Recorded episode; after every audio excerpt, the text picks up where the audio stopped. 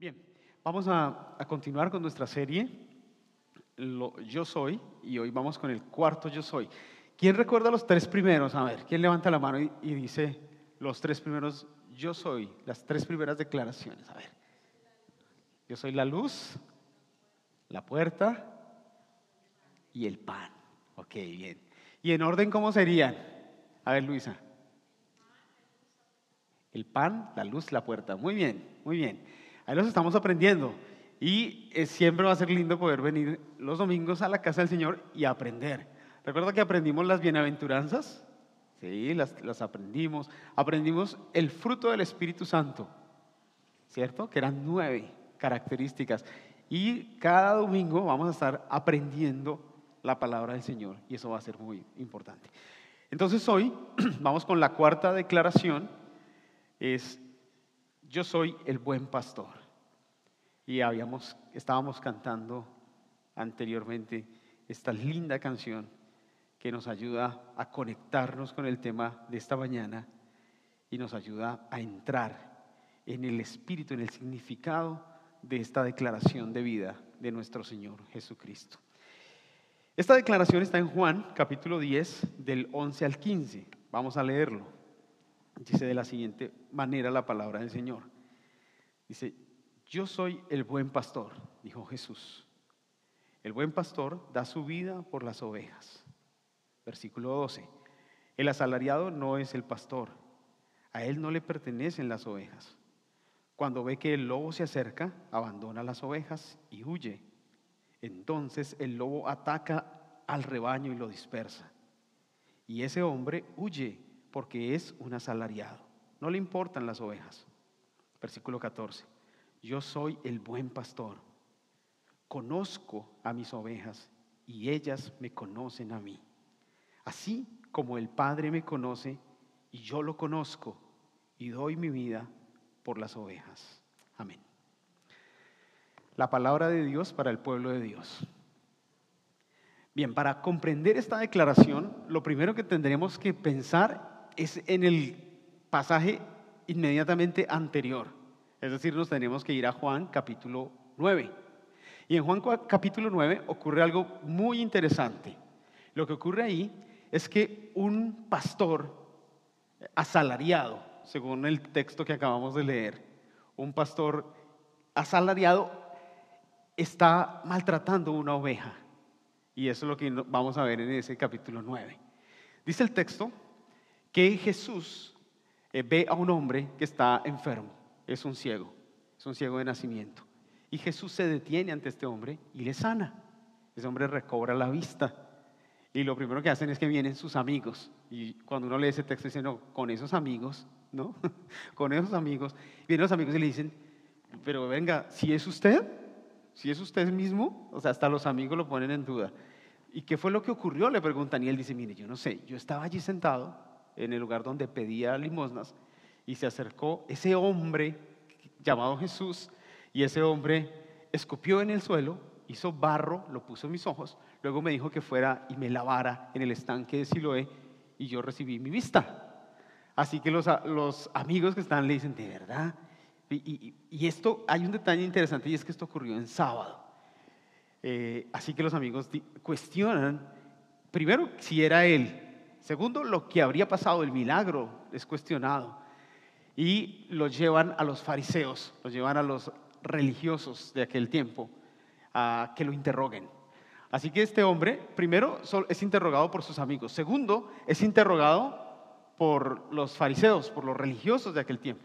Ellos lo, lo, atienden y vuelven y le preguntan, bueno, ¿usted qué fue lo que ocurrió? Y él dice, bueno, lo que ya dije, yo estaba ahí sentado, eh, donde pido limosna, eh, llegó este hombre que le llaman Jesús, escupió en el piso, hizo barro, puso mis ojos, me dijo que me lavara en el estanque Siloé, y yo fui, me lavé y estoy viendo. Y estos hombres eh, no pueden creer lo que está ocurriendo. para los religiosos, los fariseos, esto es totalmente conflictivo que esto esté pasando. Y estos fariseos nos muestran esos pastores asalariados, esos pastores asalariados que no les interesan las ovejas. Este ciego era una oveja que había sido sanada, pero estos hombres están demostrando que les interesa poco las ovejas. Lo que realmente les interesa es mantener su estatus, mantener su prestigio, mantener su trabajo, mantener sus tradiciones. Eso está por encima de lo que pueda ocurrir con la vida de un hombre que había sido eh, ciego desde toda su vida, desde que nació, y ahora está viendo. Así que estos hombres, estos pastores asalariados, dicen, bueno, eh, nosotros creemos que esto es mentira. Este hombre está mintiendo, así que vamos a llamar a sus padres. Usted puede leer esto en su casa, capítulo 9 de Juan. Y llaman a los padres y le dicen, bueno, necesitamos que ustedes nos digan si este muchacho realmente es su hijo y necesitamos que ustedes nos digan si este muchacho de verdad había sido ciego y cómo fue que fue sanado. Así que los padres, asustados, le dicen, mire, lo único que le podemos decir es que este muchacho sí es nuestro hijo. Ese sí es hijo nuestro. Y lo otro que les tenemos que decir es que este muchacho sí nació ciego. Había sido ciego toda su vida. Y de lo otro, ¿cómo fue sanado? ¿Y quién lo sanó? De eso nosotros no podemos decirles nada. Pregúntenle a él, que ya él es mayor de edad. Él ya tiene documento, él ya es mayor, él puede responder por sí solo. Y dice Juan un detalle en, la narración, que esto lo dicen porque estos hombres, estos, los padres del, ciego, eh, estaban atemorizados, porque había una ley que se estaba dando de que todo aquel que creyera en Jesús iba a ser expulsado de la sinagoga. O sea, ya había una persecución allí. Así que ellos, los padres incluso, no se comprometen mucho con su hijo. Los padres, este, este, este chiste me lo, solo me lo van a entender los, los, colombianos, qué pena con ustedes. Los padres dicen, yo no lo crié. y, eh, perdón, después yo les cuento de qué se trata al final. Eh, este hombre entonces eh, es interrogado por segunda vez. Lo llaman y le dicen, bueno, ahora sí venga a ver, ya escuchamos los padres, seguimos vuélvanos y cuéntenos qué fue lo que pasó. Díganos cómo fue y díganos y, reconozca que usted está mintiendo. ¿Y quién fue el que lo hizo? Y este hombre le dice, porque ese que lo sanó a usted, ese es un mentiroso. ¿Usted qué cree que es él? Y el muchacho dice, yo creo que es un profeta. Esta oveja, esta oveja, dice, yo creo que es un profeta. Y estos hombres dicen, ¿qué profeta ni que nada? Usted ¿de verdad cree en Él? ¿Usted de verdad está creyendo en, este Jesús? ¿Usted de verdad considera que Él es un, verdadero profeta? Y, algo interesantísimo en el, texto es que el hombre les dice, miren, yo no sé realmente quién es. Lo único que yo sé es que yo era ciego y ahora veo. Eso es lo único que yo tengo claro. Que yo nací ciego y ahora veo. Y el conflicto se aumenta. Y estos hombres lo interrogan otra vez y vuelven y lo ponen contra la pared y finalmente terminan insultándolo, terminan agraviándolo y terminan expulsándolo de la sinagoga, terminan expulsándolo de la religión, marginalizándolo otra vez al que había sido marginalizado por la ceguera, ahora terminan marginalizándolo nuevamente simplemente por haber reconocido que Jesús era un profeta y que él había sanado. Estos fariseos y estos judíos que dice la Biblia en el capítulo 9, eran esos, era, simbolizaban esos pastores asalariados, que no les interesaba a la gente, que para nada le interesaban las ovejas realmente, sino que solamente se interesaban a sí mismos. Ese texto entonces, esta cuarta declaración de Jesús, yo soy el buen pastor, es una declaración que en primer lugar nos muestra a Jesús como el buen pastor porque da su vida por las ovejas, en contraste con los pastores asalariados, que no les interesa el rebaño, no les interesan las ovejas. Y en segundo lugar nos dice que Él es el buen pastor porque conoce realmente a su rebaño, en contraste con estos pastores también, que no conocen a su rebaño y que no les interesa la gente. Lo primero que tendríamos que ver entonces, Jesús, el buen pastor, que da su vida por las ovejas. Y dar la vida por las ovejas era algo común dentro de la práctica pastoral. Los que habían sido pastores en el campo sabían que esto era, como se dice, pan de cada día. Es decir, el pastor se levantaba a trabajar y sabía que muy probablemente tenía que dar su vida por las ovejas. Como quizá hoy hay profesiones que, que, alguien se va a trabajar y sabe que probablemente tiene que dar su vida por, las personas, ¿verdad? No sé, pensemos en un policía, un bombero, Luis fue bombero, sabe que cada que se va a trabajar, pues su vida puede correr riesgo, ¿verdad? Los pastores pensaban igual. Ellos eh, sabían que parte de su labor como pastores era dar la vida por las ovejas. ¿Por qué? Porque la labor pastoral no se daba en situaciones eh, muy controladas, no se daba en unas casas controladas, en lugares donde iban a estar seguros, no, esa labor se daba en el campo, afuera, en las montañas, donde había muchos peligros. Allí había cantidad de animales, depredadores, habían ladrones, había muchos peligros y el pastor que cuidaba los rebaños sabía que incluso su vida, el buen pastor que cuidaba los rebaños sabía que su vida podía correr peligro. El asalariado no. El asalariado ya lo vamos a ver. Él solamente cumplía una función allí. Pero el buen pastor sabía que su vida incluso corría, eh, podía estar expuesta a ser entregada. Esto no lo ilustra, por ejemplo, eh, la primera de Samuel, en el capítulo 17, hablando David. David dice que cuando fue a llevar comida a sus hermanos a la guerra, se dio cuenta que este gigante Goliat estaba lanzando eh, amenazas al pueblo de Israel y David se acerca a Saúl y le dice, yo, quiero pelear contra este gigante. Y Saúl le dice, pero ¿cómo vas a, a pelear contra este gigante si tú eres solamente un muchachito? Y David le dice, mira, tú me ves un muchachito solamente, pero yo te quiero contar una cosa. Yo soy pastor de ovejas y yo estoy acostumbrado a poner mi vida en riesgo. Yo soy pastor de ovejas y yo hago lo que sea por esas ovejas. Y sabe una cosa, rey, yo he tenido que pelear contra osos. Cuando los osos vienen por las ovejas, yo he puesto mi vida. Aquí tú me ves jovencito y muchachito, yo he tenido que poner mi vida para salvar a mis ovejas. Y he peleado contra osos. Y no solamente he peleado contra osos, le dice eh, David a Saúl, yo he peleado contra leones también. Me he enfrentado a leones con tal de proteger a mis ovejas. Así que yo he puesto mi vida en riesgo. Yo he puesto y he ofrecido mi vida por mis ovejas. Yo puedo ir y pelear también contra este gigante. Así que la labor de un buen pastor, de un pastor realmente bueno, verdadero, incluía poner en riesgo su vida también, entregar su vida. Eso lo tenía claro David lo tenían claro muchos otros pastores en el Antiguo Testamento. Y Jesús es precisamente lo que está diciendo, que Él es el buen pastor porque Él viene y da su vida por las ovejas. Hermanos, el Señor ha dado su vida por nosotros, sus ovejas. Y estamos cerquita de la Semana Santa. Y es una fecha que nos recuerda que el buen pastor vino y dio su vida por nosotros.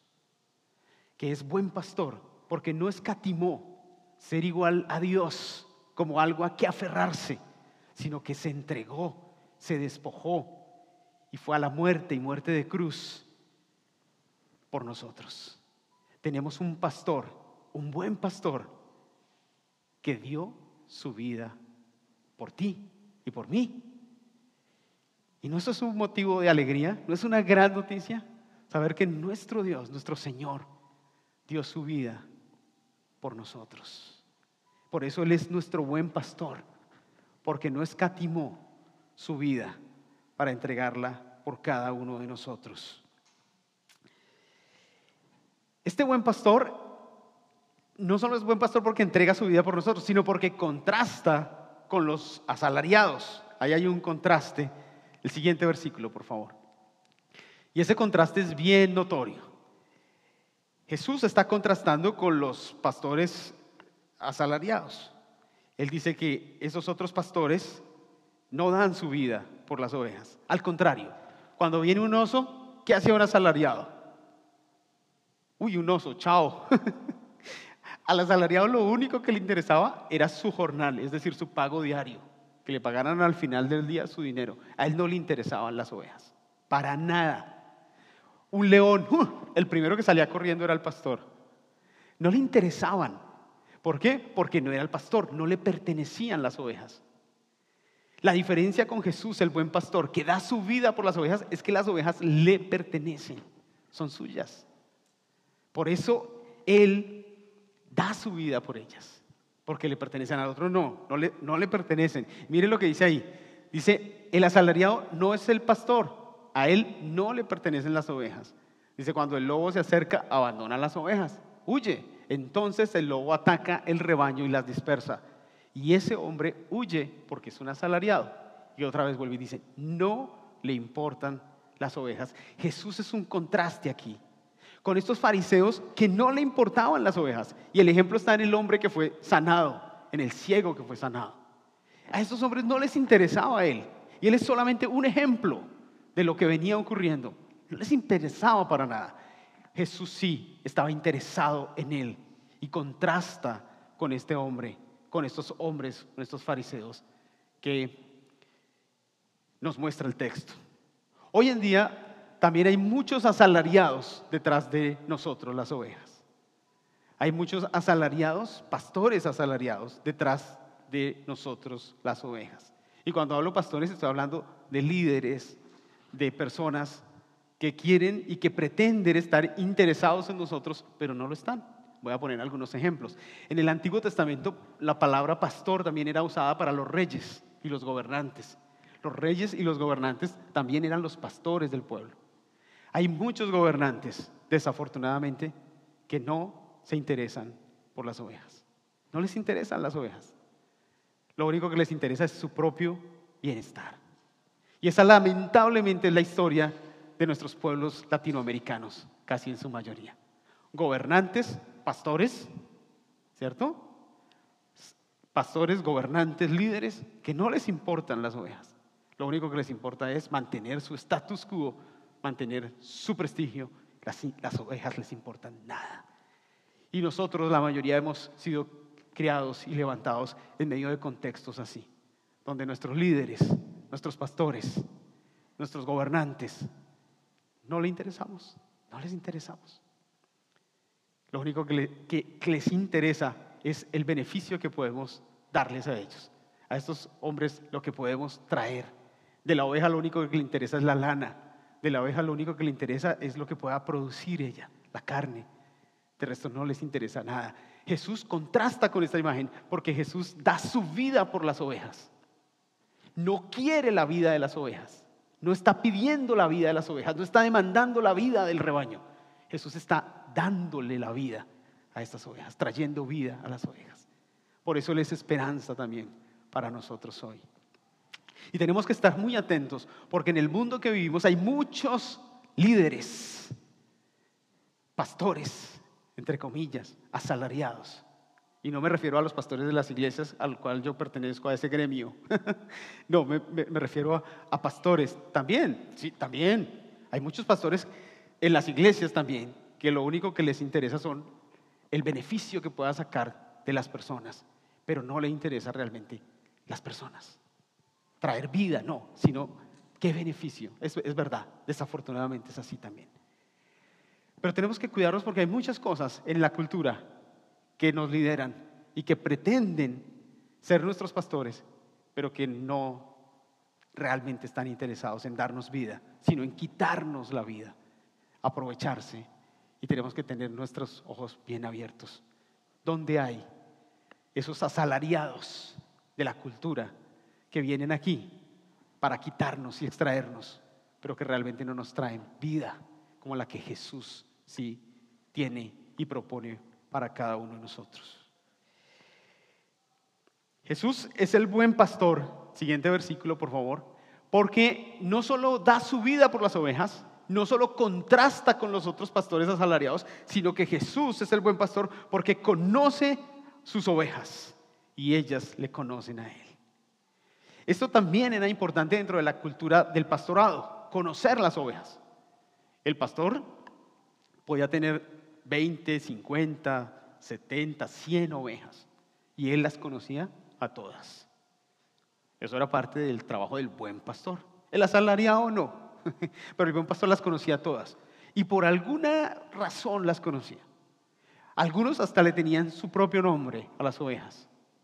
Eh, no sé, la oveja Lola, la oveja Lala. Hasta ahí me llegó la creatividad. Pero las conocían a cada una las conocían incluso desde sus características sabían cuál era la más lentecita, ¿verdad? La que iba ahí, que le costaba caminar. Él la conocía. Esta es lentecita. Y, y, conocía también las que iban rápido, las que iban, él también las conocía. Conocía la que estaba de pronto enfermita, tenía problemas en sus ojos. Él sabía que esa tenía problemas en sus ojos. Y conocía de pronto la que tenía problemas, no sé, alguna infección en sus paticas. Él sabía que estaba ahí. Conocía las que eran pequeñitas, las que ya estaban viejas, las que estaban maduras. Él conocía sus ovejas perfectamente. Él, la labor del pastor era conocerlas, saber quiénes eran. El, el pastor usualmente, el buen pastor, las contaba. Una, dos, tres, cuatro, cinco, cien, noventa y nueve, me falta una. Jesús es una ilustración con esto. Me falta una, ¿dónde está? El, imagínense, cien ovejas. Yo no sé si ustedes han visto un rebaño de ovejas, pero ver un rebaño de ovejas de 100 y saber que le falta una, eso es muy difícil. Es muy difícil. Porque los rebaños todas se parecen. Y cuando se juntan como hace uno, y él sabía, me falta una. Me falta una oveja. ¿Por qué? Porque las conocía. La labor del pastor implicaba, del buen pastor implicaba conocer sus ovejas, saber sus necesidades, saber todo de ellas contar, tenerlas claras. Y yo quiero darles una buena noticia hoy. Jesús te conoce y me conoce. Somos sus ovejas, somos su rebaño. Él nos conoce. Miren, nos conoce como nadie puede conocernos, ni siquiera nosotros mismos. Hoy en día se habla mucho de autoconocimiento. ¿Han escuchado eso? La importancia del autoconocimiento. Y no está mal, está bien. Yo también he tratado de emplearlo y ver cuál es mi personalidad, mi autoconocerme. Creo que eso es importante. Pero quiero decirles una cosa, por más que intentemos autoconocernos, nunca nos vamos a poder conocer plenamente. Yo he hablado con personas que me han dicho, mira, yo pensaba que me conocía, pero ante X o Y situación, me desconozco. No sé, cómo reaccioné, mira lo que pasó. Yo pensé conocerme, pero ante esta situación, totalmente me desconozco. Hay personas, o no sé si les ha pasado, a mí me ha pasado, que me he puesto frente al espejo en el baño cuando me estoy arreglando y digo, oiga, lo desconozco. ¿Usted quién es? Mucho gusto, Giovanni García. ¿Les ha pasado? A mí me ha pasado. soy medio loquito un poquito, pero... Patricia, te estás poniendo. y uno se viene y dice, uy, Gio, por más que intentemos conocernos, nunca nos vamos a poder conocer tanto como Dios nos conoce. Puede que nosotros mismos no nos conozcamos. Puede que nosotros mismos digamos, me desconozco. Pero sabes, hay alguien que sí te conoce. Y ese es el buen pastor. El Señor te conoce. Como el pastor conoce a sus ovejas, el Señor te conoce a ti. ¿Y qué quiere decir eso? Que conoce tus fortalezas y conoce tus debilidades. Conoce tus flaquezas. Que vas con una piernita ahí. Él sabe. Tranquilo, Él conoce. Él conoce tus fortalezas también. Conoce tus luchas. Conoce todo de ti y de mí. Él no se le escapa absolutamente nada. Dice que conoce y tiene contado todo el pelo que tenemos en nuestra cabeza. No se le escapa uno solo. Para algunos es más fácil, ¿no? Hay algunos que no es muy difícil tenerlo contado.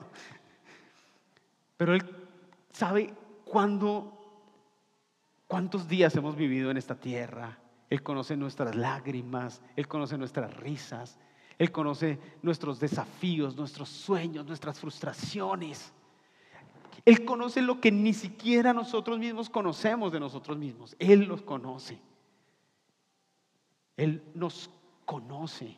Y nos conoce en un sentido muy, muy profundo.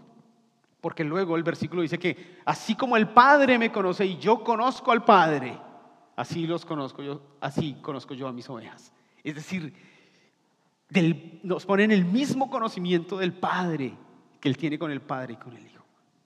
El Señor nos conoce y eso es un motivo de alegría y de esperanza en esta mañana. El Señor te conoce. Él conoce cada día de tu vida, tus desafíos, tus pruebas, tus luchas, tus anhelos, tus lágrimas, tus temores, tus interrogantes. El Señor los conoce y eso trae esperanza porque el que nos conoce también nos ayuda y nos sabe pastorear. El que nos conoce sabe qué pastos necesitamos y qué pastoreo necesitamos. Él es el buen pastor que conoce a sus ovejas, conoce a sus rebaños. Pero hay algo que no podemos dejar escapar de ese texto y es que ellas le conocen también a Él. O sea, las ovejas también le conocen al pastor. No solo Él nos conoce, las ovejas le conocen al pastor. Y eso es bien interesante. Es decir, que ese conocimiento es mutuo. Él nos conoce, pero nosotros, sus ovejas, su rebaño, también tenemos la posibilidad de conocerle a Él. ¿Les parece increíble? nosotros, seres humanos, ovejitas del redil, tenemos la posibilidad también de conocer al Señor. Miren, esta serie que estamos teniendo ahorita, los Yo Soy de Jesús, estamos aprendiendo a conocerle a Él. Conocerle como el pan de vida, que si comemos no podemos, no tendremos hambre jamás. Conocerle como la luz del mundo, esa luz que ilumina, que nos guía aún en las tinieblas más densas de la vida. Podemos conocerle esa puerta que se abre para nosotros para darnos salvación, para sostenernos, darnos libertad, para mantenernos. Conocerle a Él es parte de la jornada de las ovejitas, conocerle. Y estamos aquí reunidos conociéndole a Él. Y cada día le conocemos un poquito más. Le conocemos a través de su palabra. Le conocemos a través de la oración. Le conocemos a través de la iglesia.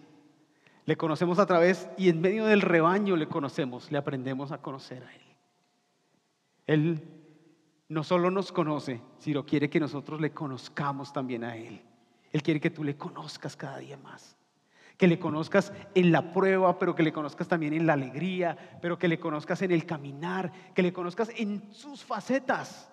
Las facetas de Dios son tan grandes que a veces nosotros solo le conocemos en una o dos facetas, pero Él quiere que le conozcamos en todo su esplendor. Él quiere que le conozcamos de una forma más amplia cada día. Necesitamos aprender a escuchar la voz de Dios y conocerle. Conocer su voz es parte del regalo que Él tiene para nosotros.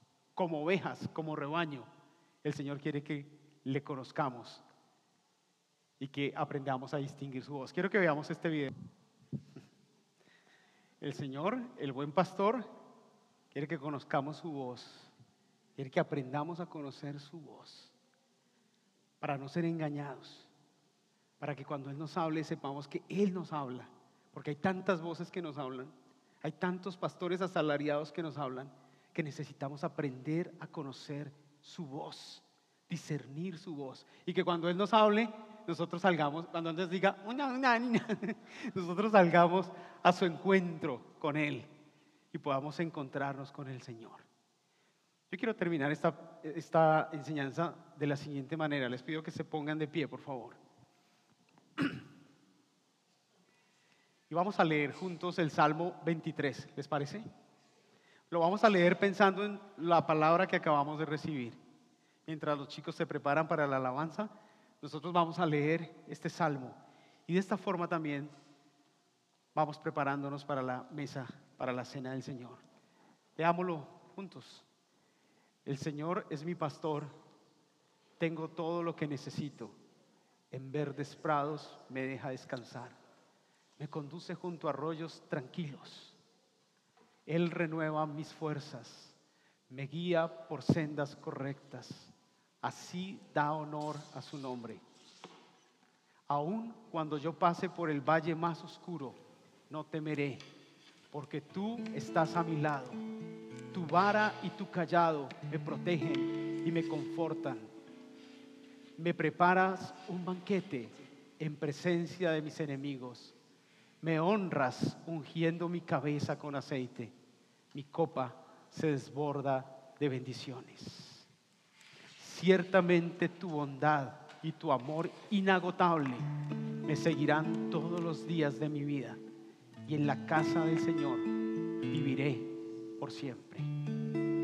Amén. Adoremos al Señor.